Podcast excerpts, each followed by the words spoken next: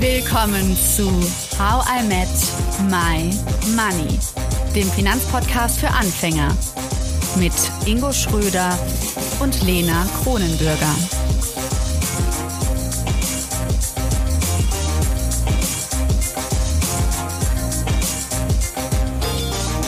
Hallo Ingo. Hallo Lena. Heute haben wir eine ganz besondere Expertin zu Gast, die Blockchain-Expertin Katharina Gera. Mit ihr werden wir über ihren Alltag in der Kryptowelt sprechen und dabei erfahren, was ihre Vision für die Zukunft ist. Außerdem möchten Ingo und ich wissen, welche Kryptowährung sollten wir neben Bitcoin und Ether noch auf dem Schirm haben? Hallo Katharina, schön, dass du da bist. Hallo Lina, vielen Dank für die Einladung. Hallo Katharina, schön, dass du da bist. Auch an dich, Ingo. Katharina, du hast an der LSI studiert und zwar International Political Economy und bist die Gründerin von Immutable Insights. Das ist eine Blockchain-Analyse-Firma und aktuell arbeitest du beim Blockchain-Fonds, einer Tochterfirma von Immutable Insights. Und wenn ich das richtig verstanden habe, bietest du hier professionellen Investoren die Möglichkeit, in Kryptowährungen zu investieren. Ist das richtig so? Das ist ähm, für den Anfang richtig so. Anders als ähm, klassische Märkte wie Aktien- oder Anleihenmärkte ist das ja erstmal ein Tag, der nie, äh, ein Markt, der nie schläft. Also der geht 365 Tage im Jahr, 24 Stunden. Das ist, glaube ich, schon mal der große Unterschied, weil es eben ein tatsächlich globaler, dezentraler Markt ist.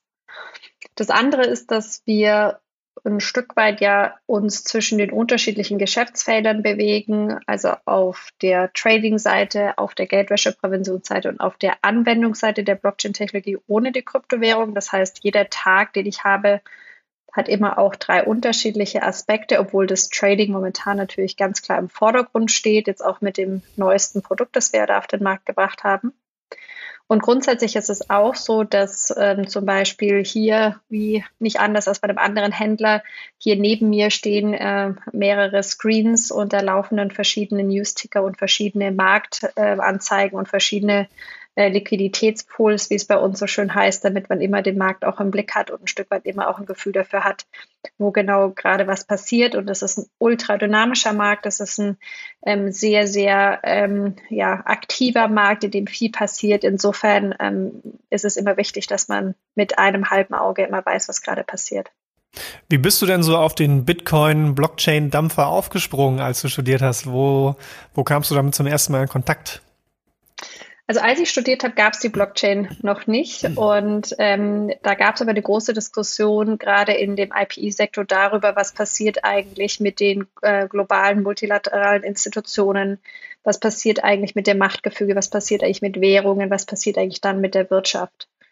Und ich erinnere mich immer noch gerne an eine Anekdote von einer Vorlesung, die ich hatte, wo es immer äh, hieß, ja, das aktuelle System ist rigged, aber es gibt keine wirkliche Alternative, weil nur Nationalstaaten die Macht und die Fähigkeit haben, überhaupt Währungen zu organisieren und deswegen werden sie immer tun und lassen können, was sie wollen.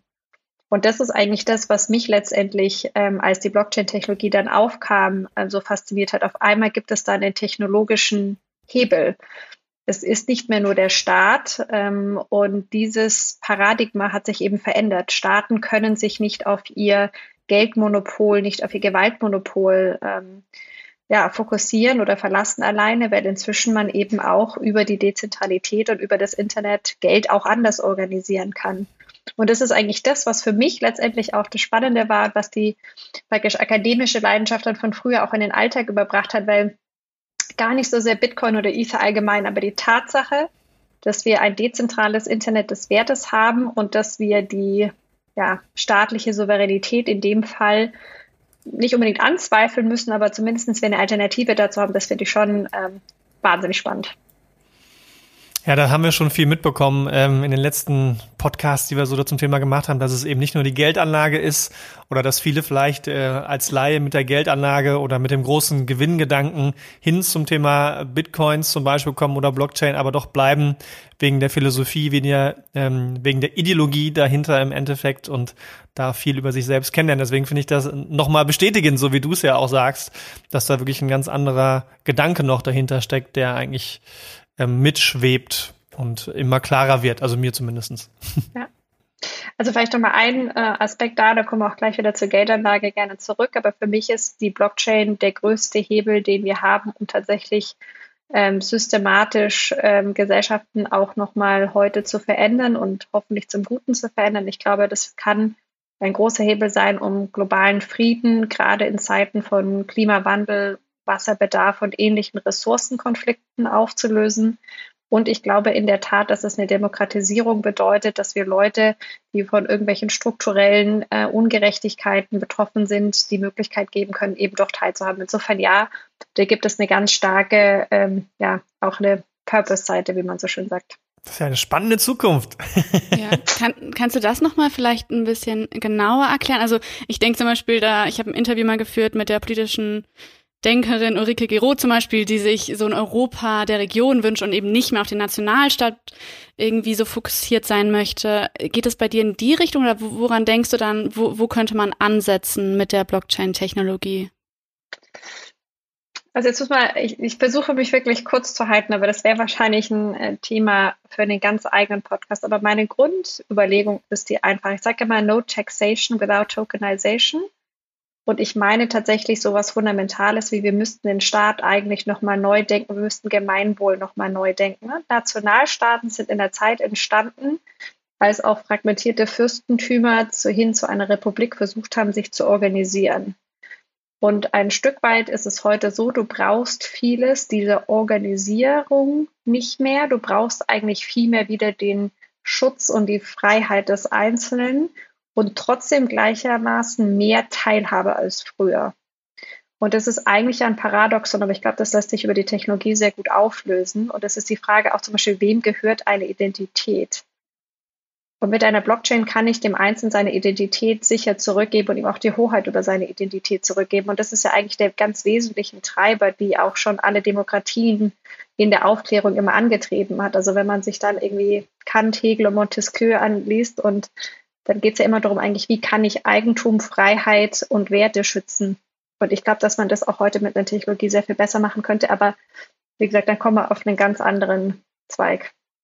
Mm, aber es erklärt ja auf jeden Fall deine Ursprungsmotivation. Also auch wenn wir jetzt über Geldanlage sprechen, ist das wahrscheinlich bei dir immer im Hinterkopf, warum du überhaupt auf dieses Thema so ja, fokussiert Achso, also ich kann da gerne drüber sprechen. Ich überlasse euch die Gesprächsfolge. Ich wollte nur sagen, also dann lass uns noch mal zwei Schritte zurückgehen. Ne? Die Frage ist, warum verdienen wir überhaupt? Also wie funktioniert Wirtschaft eigentlich und warum ist das alles so, wie es ist? Ja? Und am Ende des Tages, äh, wenn wir auch uns das Grundgesetz anschauen und wenn wir uns die ersten 20 Artikel des Grundgesetzes anschauen und die Intention, die dahinter ist, ja, dann ist die Frage, wenn man heute das Grundgesetz nochmal neu schreiben müsste und wüsste, was die Technologie kann, dann würde man die sehr viel anders im Sinne von standardisierten und auch einem anderen Grundprinzip machen. In erster Linie gehört mir als Bürger meine Identität.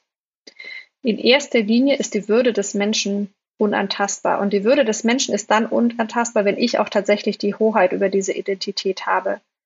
Und ich glaube, da gibt es ein großes Bedürfnis draußen. Es wird momentan im Datenschutz versucht, äh, gerecht zu werden, aber das ist aus meiner Sicht eine komplett fehlgeleitete Überlegung, weil Datenschutz bedeutet auch immer ein Stück weit Abhängigkeit oder ein Schutzbedürfnis. Aber aus meiner Warte geht es erstmal darum, überhaupt den Leuten die Möglichkeit zu geben, für sich selber zu entscheiden und selber mündig zu sein und datenmündig zu sein. Mhm. Und wenn ich eine Identität auf der Blockchain habe, in der ich genau sehe, welche Informationen es über mich gibt, ich die kontrollieren kann, und die nur ein einziges Mal staatlich verifiziert wird, dann ist die ganze Frage von Datenschutz abgekehrt eigentlich auf eine Datenmündigkeit und auf eine Datenfreiheit und eine Eigenständigkeit. Und ich glaube, dass das das bessere Leitmotiv wäre, als zu glauben, man gibt etwas her und dann muss ich davor geschützt werden. Ich will es eigentlich in mir selber, in meiner mhm. Identität haben. Ja? Das aber ist zum Beispiel so ein Thema. Ja, in, inwiefern könnte ich die dann kontrollieren? Weil ich habe verstanden, dass es dann wirklich auf der Blockchain auch bleibt. Ich kann ja nicht jetzt irgendwie sagen, oh, da steht irgendwie, ich war 2016 in Frankreich und da würde ich das gerne löschen, diese Information. Das geht doch nicht so einfach, oder? Ähm, ja, aber das ist genau praktisch noch die, also der Unterschied ist ja, dass es auf der Blockchain erstmal Pseudonym ist. Es weiß eben niemand, dass es Lena ist.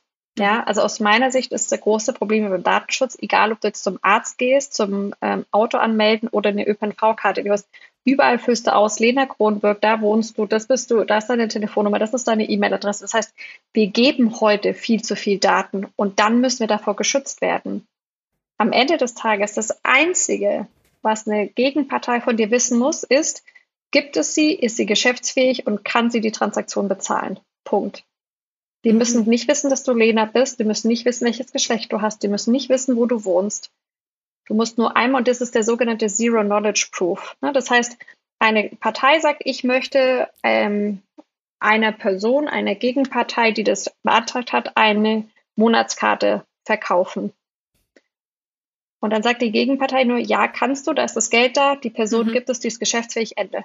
Und das gleiche Wieso? mit Versicherungen auch. Das heißt, ich bin beim Arzt und dann sage ich, hier ist meine Karte und dann steht da einfach nur so, ja, ich bin versichert.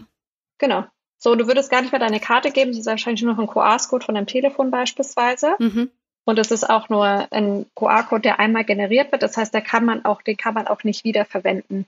Ja, und das Ganze gibt dir dann eben die Kontrolle darüber, weil du schon viel weniger teilst ähm, ganz am Anfang. Und du siehst auf deinem Wallet selber dann, welche Transaktionen es gibt und du siehst in deinem Wallet selber, wer deine Informationen auch abgefragt hat. Und ähm, insofern sozusagen hast du immer den kompletten Record. Und ja, rein theoretisch sind die Transaktionen auf der Blockchain, aber niemand weiß ja, dass du das bist.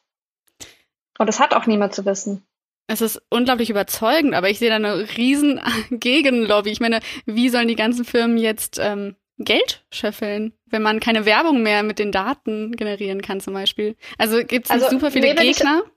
Ich, also Freunde gibt es dann sicher nicht, aber ich meine, auch gerade, lass uns beim Browser bleiben. Es gibt ja den Brave-Browser und natürlich wird da Werbung geschaltet, nur die Idee ist halt, dass du als User, wenn du auf diesen Internetseiten surfst, du kriegst dafür den sogenannten Basic Attention Token. Das heißt, du wirst dafür bezahlt, dass du diese Werbung konsumierst. Natürlich kann ich weiterhin Werbung schalten. Ich will nicht die Marktwirtschaft abschaffen, Gott bewahre. Ich will einfach nur die Hoheit der Identität den Menschen zurückgeben.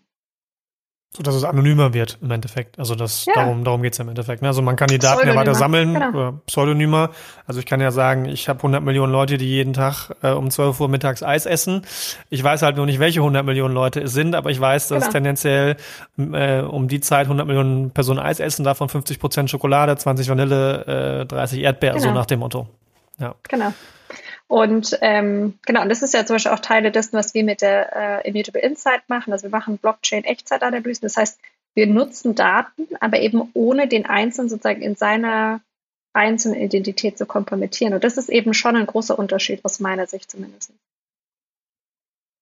Das heißt, es ist auch gerade schon Aktualität, es passiert jetzt schon und deine Hoffnung oder vielleicht jetzt sogar auch meine Hoffnung wäre, dass das ganz viel auf der ganzen Welt umgesetzt wird. Und das besser jetzt als erst in drei Jahren. Ähm, ja, jetzt, äh, jetzt hast du mich noch mal auf einen Punkt getriggert. Da kommt sozusagen ähm, eine meiner aller, aller, aller größten Leidenschaften raus. Ja, ähm, wir sind dabei, das neue Internet, also das neue im Sinne von das Web 3.0 Internet wieder zu verschlafen. Und momentan sind am weitesten die, ähm, die Volksrepublik China. Die haben auch den Großteil aller Blockchain-Patente. Also weit über 1000 Patente letztes Jahr wurden wieder in, äh, in China neu angemeldet im Bereich Blockchain. Und das ist eben genau die Frage. Jetzt, warum ist diese Identität für mich so wichtig?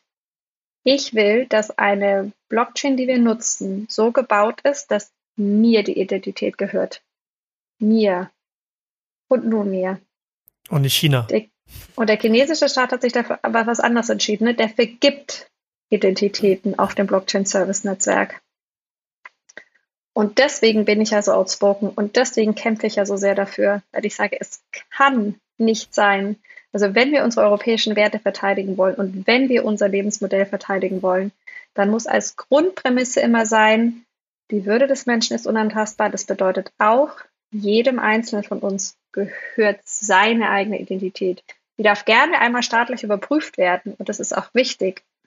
Aber mir gehört meine Identität. Wie kann ich mich jetzt aktiv dafür einsetzen, dass das in Europa Realität wird? Es gibt ein europäisches Projekt, die sogenannten ähm, Self-Sovereign Identities, also eben ne, selbst souveränen Identitäten.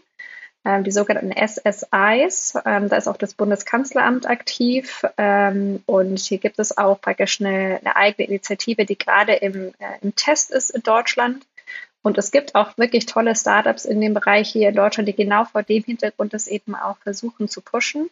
Und am Ende des Tages ähm, ist es aus meiner Sicht auch sehr viel bequemer als der E-Perso. Das ist also obwohl ich sehr digital-affin ähm, bin, war auch das für mich ein bisschen schwierig. Aber ich bin auch schon äh, mit Sicherheit, sobald es den gibt, die erste, die den nutzt. Am Ende des Tages ist eine Frage, nutzen wir das? Ja, weil es, ähm, der digitale Yuan ist live seit über 13 Monaten letztes Jahr. Das Blockchain Service Netzwerk in China ist live und ähm, wenn wir sozusagen nicht ähm, auf einmal überrascht werden wollen von der Welle links, dann sollten wir hier gucken, dass wir unsere eigene eigenen Identitätsblockchains aufbauen. Und es kann dann jeder nutzen. Es steht jedem Bürger frei, das zu tun. Es gibt da keine Zugangsbeschränkungen in irgendeiner Art.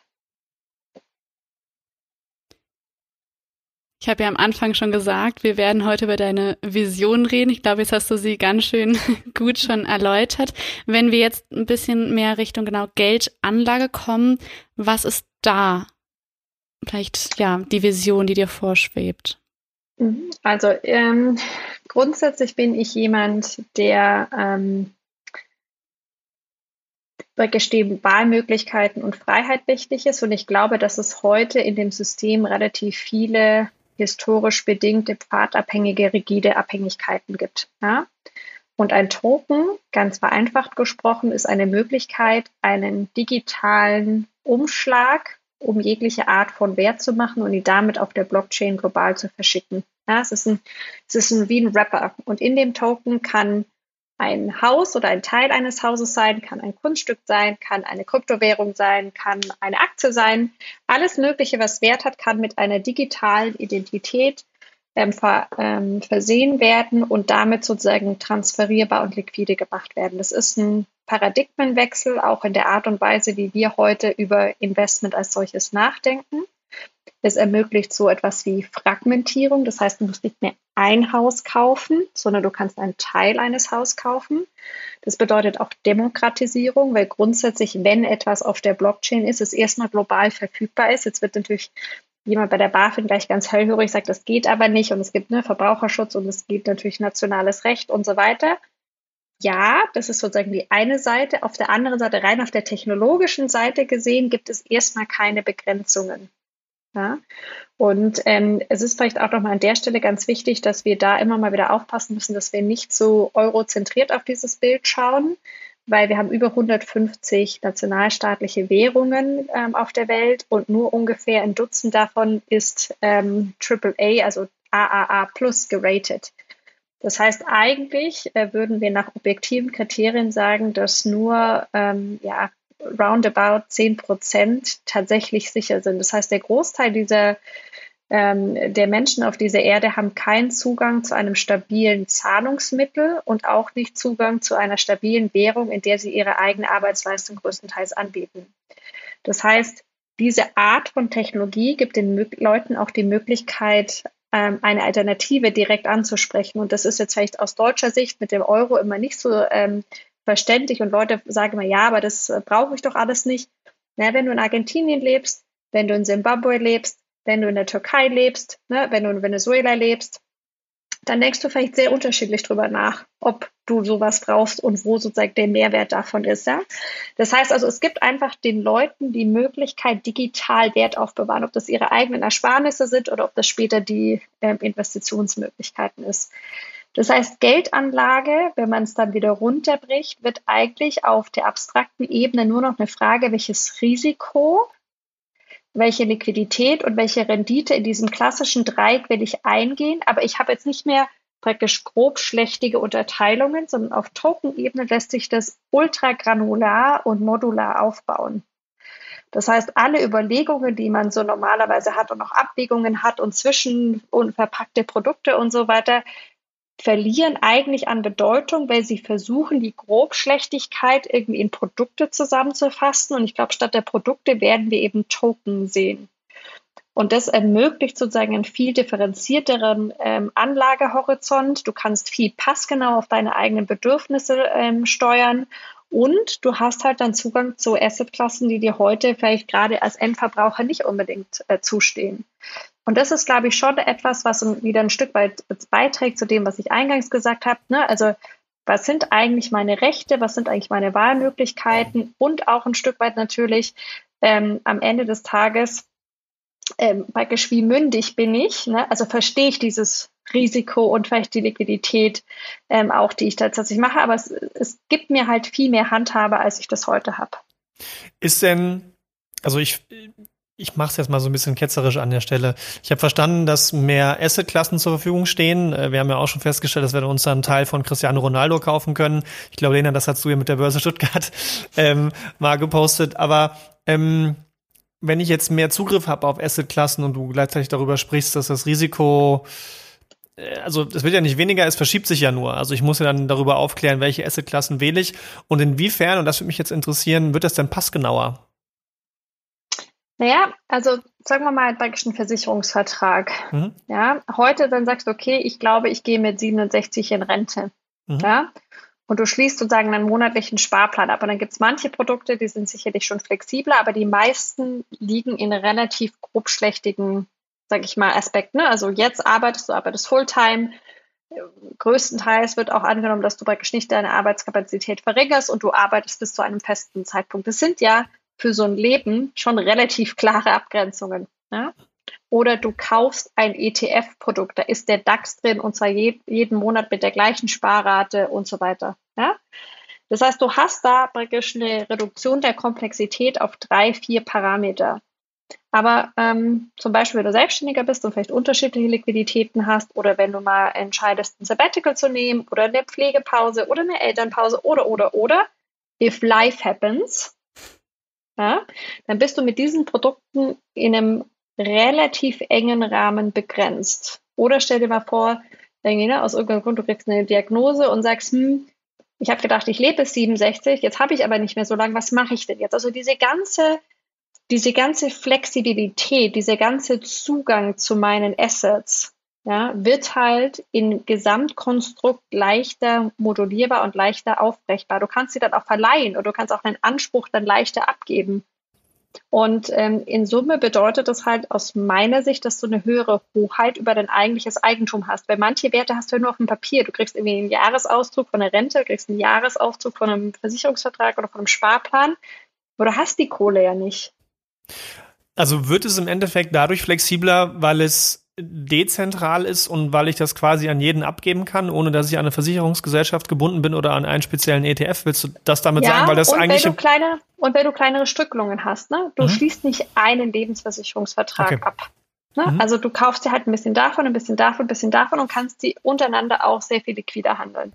Okay, verstehe, weil ich meine, im Kleinen versucht ja die Versicherung genau das. Sie versucht ja eben ein, ein, eine, ein, ein Auffangbecken zu sein für viele verschiedene, die sich halt bei der Versicherung versichern wollen, um dann halt äh, den einen aufzufangen, der wirklich Probleme hat, sage ich jetzt mal übertrieben gesagt. Und so ist es ja noch auf weltweiter Ebene in kleineren Stücken, nicht gebunden an irgendwen. Ähm, ja, aber ich glaube, da müssten wir jetzt mal unterscheiden an der Stelle zwischen, ich rede gerade immer von, von praktisch Kapitalanlage, Lebensversicherung, sorry, da müssen wir echt einmal differenzieren. Ne? Ich rede jetzt nicht von einer Schadenhaftpflicht oder von einer Krankenversicherung. Ja, genau. Genau, okay. Weil das ist natürlich dann sozusagen der Unterschied ähm, zwischen den, den Ansätzen. Also ich rede über praktisch Vermögensaufbau, Geldanlage im klassischen Sinne. Wobei das ja jetzt bei Altersvorsorgeverträgen oder Lebensversicherungen nicht anders ist. Ne? Also wenn du jetzt eine klassische Rentenversicherung hast, dann wird ja auch ein Kollektiv gebildet und äh, mit demografischen Faktoren ausgerechnet, ähm, wie du im Ende, also wie viel im Endeffekt nachher ausgezahlt wird. Ne? Also auch da wird ja ein Kollektiv gebildet. Aber ich sehe den Punkt dann schon an der Stelle, den du sagst, dass ich halt einfach also ich bild gar kein Kollektiv mehr, aber irgendwie schon doch über die Blockchain. Also ich glaube, ähm, also der Solidaritätsgedanke, der, der da ja auch äh, drin steckt, ne, der ist dann natürlich insofern anders, weil du einfach insgesamt sagst, du nimmst mehr Friktionen raus. Ja, also die, die Kollektivität funktioniert ja für die, die es praktisch, die bis 67 sind und auch ein Stück weit nur, wenn die Parameter, die die unterschiedlichen Generationen eingegangen sind, einigermaßen stimmen. Sonst hätten wir auch nicht praktisch eine, eine Rentendebatte, sag ich mal. Mhm. Ja, so, das heißt also auch da wieder ein Stück weit gibt es den Leuten Freiheit und Mündigkeit zurück und nimmt vielleicht so gewisse systematische Paradigmen, die du sonst hast, heraus.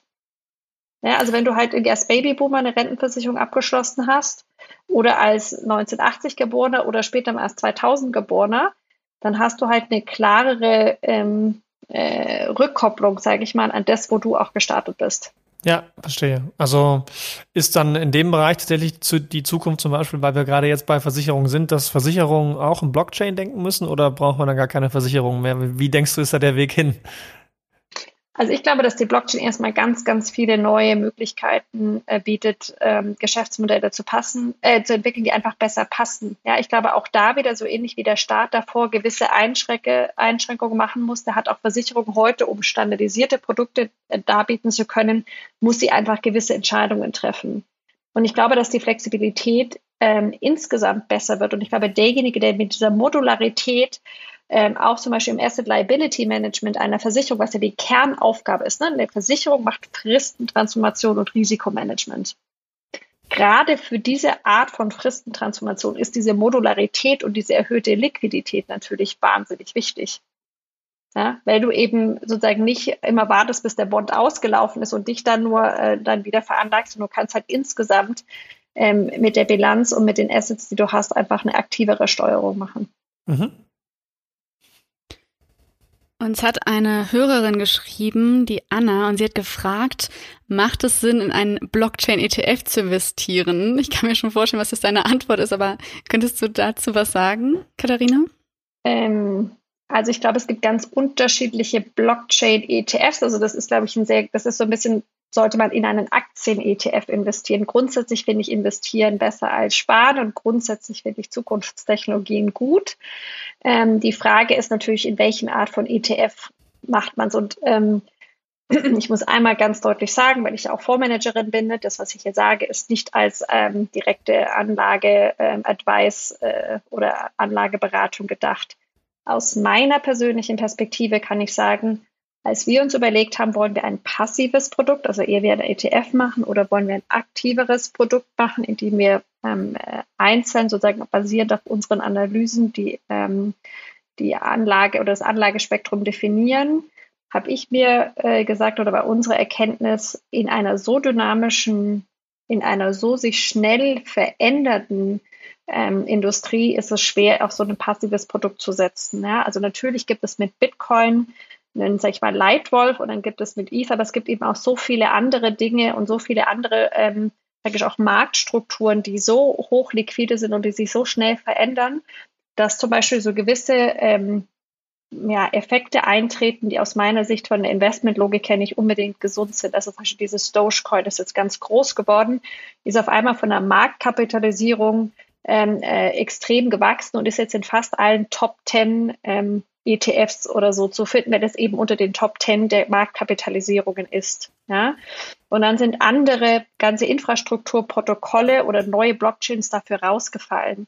Das sind so Effekte, auf die man dann, wenn man das auf der anderen Seite hypen will, tatsächlich auch setzen kann, weil du kannst dir ausrechnen, wie groß musst du sein, damit du in die Top 10 kommst. Und dann weißt du, es gibt so und so viele Top 10 Produkte, dann passiert so viel Inflow, dass der Preis sich dann nochmal überproportional steigert. Es gibt so viele Arbitrage-Incentives, dass in so einer jungen Industrie ich das nicht für das Richtige halte. Ja, weil du damit sozusagen die falschen Anreizmechanismen schaffst. Ich glaube schon, dass es wichtiger ist, auch zu gucken, was wird tatsächlich genutzt. Und das ist ja unser Ansatz. Und deswegen glaube ich, praktisch in einem Bereich, der so, so hypebar noch ist, in der auch ein Tweet von Elon Musk so viel Unterschied machen kann, für gut, für schlecht, wer weiß das schon, aber insgesamt glaube ich, dass da die, die, die, die, die, die grundsolide Marktstruktur, die ein passives Investment eigentlich braucht, nicht der richtige Ansatz ist. Ich glaube, man muss auch nochmal mal unterscheiden, was wirklich am deutschen Markt auch handelbar ist. Ich glaube, was mit, äh, was vielleicht auch die Hörerin meinte, ähm, sind Aktien-ETFs, äh, die Blockchain-Unternehmen drin haben. Ähm, das ist natürlich nochmal was ganz anderes, als wenn ich quasi in den digitalen Rohstoff investiere über irgendwelche ETNs oder ähm, ETCs, ähm, die dann äh, diverse Anbieter anbieten. Und ähm, Das ist aber ein ganz guter Übergang eigentlich, den wir gerade hatten, denn ähm, wir haben uns jetzt ja schon viel mit Bitcoin und Ether beschäftigt, aber welche Kryptowährung sollte man denn, aus deiner Sicht, du hast ja Dogecoin gerade schon so ein bisschen erwähnt, ähm, äh, ich bin eher der Katzenfan, ich weiß nicht, vielleicht gibt's da auch was, aber ähm, vielleicht kannst du mal so ein bisschen aus deiner Sicht sagen, welche Kryptowährung man sowohl aus, aus Geldanlagesicht, aber auch so aus ähm, äh, politischer Welt betrachtender Sicht, ähm, so wie du ja auch deine Ideologie beschrieben hast, ähm, noch sinnvoll sein können in der Zukunft? Hm. Also ich sag mal, die Crypto-Kitties haben ja ihre beste Zeit hinter sich. Insofern würde ich dich wahrscheinlich bei den Katzenprodukten ein bisschen vertrösten wollen. ähm, ich glaube, wenn wir uns die Gesamt, ähm, das gesamte Spektrum anschauen, dann haben wir einfach unterschiedliche Ansatzpunkte. Ähm, und in der Regel kann man sagen, es gibt Protokolle, ja, also Anwendungen oder, oder tatsächlich Infrastrukturlösungen. Dann gibt es auch sowas wie Interoperabilität zwischen Protokollen. Das würde ich jetzt mal ein bisschen gröber zusammenfassen in technische Infrastruktur. Ja. Dann gibt es zum Beispiel den ganzen Bereich Decentralized Finance, wo du also tatsächlich Kapitalanlage, Investment, Kreditthemen auf der Blockchain tun kannst. Auch da ist ein ganz klarer Use Case dahinter. Da kannst du messen, wie viele Leute machen das, wie oft machen sie das und so weiter. Dann hast du einen Bereich, der ist schon äh, ein bisschen in der Übergangswelt, würde ich sagen. Das ist das ganze Thema Gaming. Und das Gaming ist eben einer der großen ähm, Adop äh, Adoption Cases, gerade auch in Südostasien. Und das will ich gar nicht bewerten. Das ist einfach sozusagen eine Zielgruppe, die relativ tech-affin ist, bei Gestih das Konzept der Tokens ein bisschen natürlicher lernt als äh, vielleicht ältere Geburtsjahrgänge. Und insofern ist Gaming auch nochmal ein relativ großer Bereich. Dann hast du ähm, weitere Bereiche wie zum Beispiel viel in der dezentralen Stromversorgung, Stromproduktion, Strommessung, also das Power, du hast die Energy Web Foundation, du hast praktisch da so, ich sag mal, Offline-Infrastrukturthemen. Da hast du was wie Cloud-Server-Computing, da hast du also da auch so ein, ein starkes Momentum der Nutzung. Und das sind, glaube ich, so die vier großen Bereiche, wo man heute schon relativ stark messen kann, wie stark ist die Blockchain da als Infrastruktur, als Technologie tatsächlich im Einsatz. So. Und dann hast du ähm, Spielereien und dann hast du eben auch viel Hype-Themen. Und dann hast du noch zum dritten diese ganzen anonymen Blockchains, Zcash, Monero, Dash. Von denen würde ich komplett abraten. Mhm. Ja, also das würde ich kategorisch auch praktisch ganz klar auf die rote Liste setzen. Ähm, und ähm, in dem ganzen Bereich Decentralized Finance kann man jetzt noch argumentieren, ob man da die Stablecoins, also US Dollar Tether, DAI, USDC und so weiter dazu rechnen möchte oder nicht. Obwohl ich glauben würde, dass man die nochmal separat betrachten muss. Aber grundsätzlich erste Aussage nutzungsgetrieben, nicht anonym und am wenigsten spielerisch ist vielleicht so die grobe Kategorisierung, die ich einnehmen würde, welche Token ich grundsätzlich in Betracht ziehen würde und welche nicht. Und was gibt es da für konkrete? Also, Keine Anlageempfehlung, ja, wir wissen das Disclaimer nochmal an der Stelle dick und fett. Ich, ist ich bin, wir sind BaFin registriert, wir versuchen naja, uns gut. immer äh, praktisch da auch entsprechend ähm, sauber aufzustellen.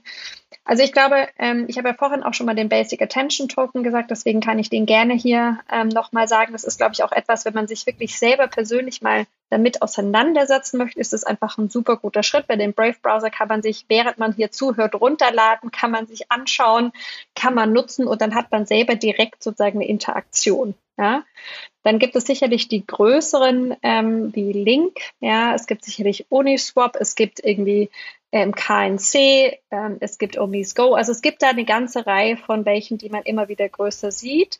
Ähm, ganz klar ist natürlich, dass momentan die, die aufgeblüht sind, äh, sage ich mal zum Beispiel auch eben die next, nächste Generation Infrastruktur-Blockchain sind, also Polkadot, ähm, ähm, IOTA mit bisschen äh, so ne, Solana, Tesos, all diejenigen, die auch eben versuchen, auf diesem Thema mehr Transaktionen pro Sekunde, Proof of Stake und damit energieeffizient zu sein. Also die versuchen einfach diese technologische Entwicklung äh, mitzumachen. Und da hat man natürlich insofern ein höheres Risiko, weil die noch jünger sind. Auf der anderen Seite hat man auch noch mal ein höheres Wachstumspotenzial. Ja, ähm, und ähm, da kann man sagen, okay, wenn man dran glaubt, dass irgendwie Solana irgendwie 59.000 äh, Transaktionen pro Sekunde schafft und das einen Vorteil bietet, dann ist das vielleicht ein Investment. Oder man sagt, nee, ich äh, glaube eher daran, dass dieses Interoperable wichtig ist und dann geht man praktisch auf die entsprechende Blockchain. Also das sind so ein bisschen die Themen, ähm, aber da würde ich eben immer dafür werben, dass man einmal guckt, gibt es da echt irgendeine Art von Nutzen? Ja? Und ähm, ja, wie hängt denn der Nutzen konkret mit der Entwicklung der Geldanlage zusammen? Kannst du das nochmal für den, äh, für die Zuhörerinnen und für die Zuhörer da draußen beschreiben? Weil mhm. ich hatte den gleichen Gedankengang. Ich habe es auch hier im Podcast gesagt. Ich habe schon mal so ein bisschen in Ethereum investiert. Ich habe es Lena auch noch geschrieben, weil ich gemerkt habe, okay, Impfausweis, NFTs, das wird konkret gebraucht. Vor drei Tagen, äh, wir nehmen es heute ähm, am 10. Mai auf, war noch ein Artikel im Handelsblatt zu dem Thema, wie das konkreter gebraucht wird. Und das war für mich so, okay, das kommt in meinem privaten Leben an, da investiere ich. Ähm, nichtsdestotrotz muss das ja nicht zwangsläufig mit der Entwicklung des äh, Werts zu tun haben. Kannst du da noch was zu sagen?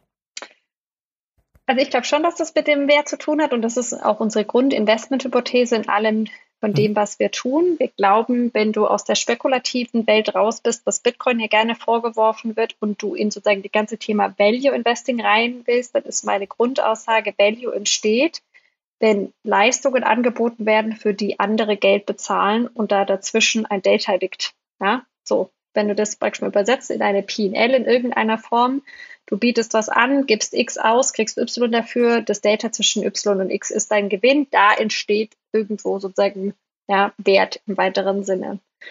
Und ähm, das ist genau so, wie wir das auch sehen. Wir glauben, dass dort, wo die Dienstleistungen angeboten werden, und das ist eben auf Ethereum der Fall. Ne? Ethereum ist eben sozusagen die, die, Plattform für die Token, für die Anwendungen. Ähm, es gibt irgendwie 1,7 äh, Milliarden Transaktionen, die auf Ethereum gelaufen sind. Es gibt irgendwie 150 Millionen User auf Ethereum. Da entsteht was. Ja, da passiert was. Und zwar nicht nur Leute, die irgendwie Bitcoin kaufen, sondern es entstehen eben Transaktionen auf der Blockchain und Transfers in den Tokens. Ja? Und wenn es eben etwas gibt, was genutzt wird, dann entsteht da ja auch eine Nachfrage. Ja, also dann sagst du, okay, da gibt es ein festes Angebot, die Nachfrage steigt, deswegen glaubst du, der Preis steigt. Okay, ja, das macht Sinn. Das war jetzt nämlich genau das, ähm, was, glaube ich, nochmal hilft, auch da draußen einfach zu verstehen. Äh, immer wieder simples Angebot und Nachfrage, so, so, wie bei ETFs, so wie bei Aktien, so wie bei Unternehmen, ähm, so wie im Supermarkt natürlich auch. Und ich glaube, das war nochmal eine ganz schöne Zusammenfassung. Gut, ähm, ja. vielen lieben Dank. Ach nee, Lena, du hast noch. Ich auf jeden Fall noch eine Sache, vielleicht ein bisschen abseits davon. Katharina, ähm, wir machen das jetzt schon ein paar Wochen, dieses Blockchain-Krypto-Thema und ich habe also viel recherchiert und dein Name ist auf jeden Fall groß gefallen, aber wenn ich sonst mich um Experten und Expertinnen bemüht habe, sind ziemlich viele Männernamen gefallen. Ist das ein Eindruck, der stimmt oder würdest du sagen, ach nee, ganz ehrlich, ich habe genauso viele Kolleginnen wie Kollegen in der Blockchain-Welt, vor allen Dingen in Deutschland? Also ich glaube, es gibt ganz tolle Frauen in der Blockchain-Szene. Ähm, wenn ich meinen kurzen Werbeblock für die Frauen in der Szene schalten darf. Gerne, äh, ja. Jana Hahn von Signature Ventures ist großartig. Christina Walker-Meyer ist jetzt gerade CEO von Bitwalla, dem Schmidt auch Stimmt, habe ich gelesen. Wachsenden ja. ähm, geworden. Mhm. Und ähm, wir haben ähm, äh, die, jetzt fällt mir der Name gerade nicht ein.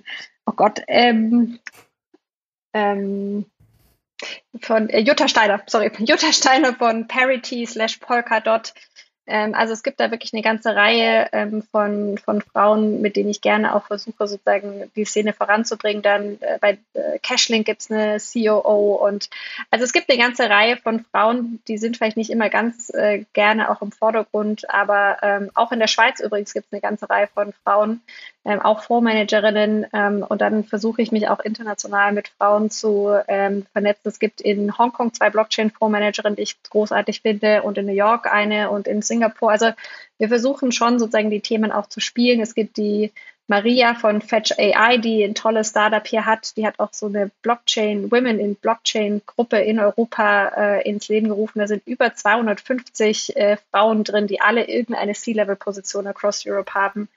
Cool. Also insofern, ja. ähm, äh, da gibt es schon was, aber es könnte natürlich immer noch mehr sein. Also um das nur noch mal ganz klar zu sagen, ja. Ja, ja, super spannend. Ähm, ja, Philipp Sanders war unser erster Experte von der Frankfurt School. Der hat auch extra ein äh, Programm entwickelt, damit junge genau. Frauen ähm, genau in die Blockchain-Kryptowelt kommen. Also wer darauf Lust hat, liebe Hörerinnen, der ähm, hat bewerben jetzt genug Namen. Genau. genau, der kann sich gut bewerben jetzt und ähm, es gibt Möglichkeiten. Super gut. Vielen Dank, Katharina. Ja, damit kommen wir jetzt zum Schluss. Wir haben noch fünf schnelle Fragen. ich weiß, Ingo, die Zeit rennt, aber wir machen es ganz kurz.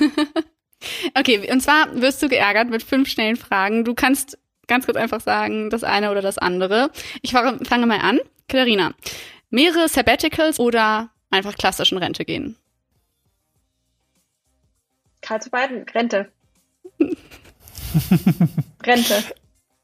In die Vergangenheit oder in die Zukunft reisen? In die Zukunft. Ähm, lieber Tauben verjagen oder Blockchain-Skeptiker? Blockchain-Skeptiker. Schoko oder Vanilleeis? Vanille. okay, ähm, letzte. Allein oder gemeinsam arbeiten? Gemeinsam. Cool. Vielen Dank, Katharina, dass du bei uns warst. War eine super Folge. Und ja, liebe Community, Bitte folgt uns auf Spotify, Deezer und Apple Podcasts. Und ja, How I Met My Money wird gesponsert von der Online Finanzakademie. Wir hören, uns wieder, wir hören uns wieder am nächsten Money Monday.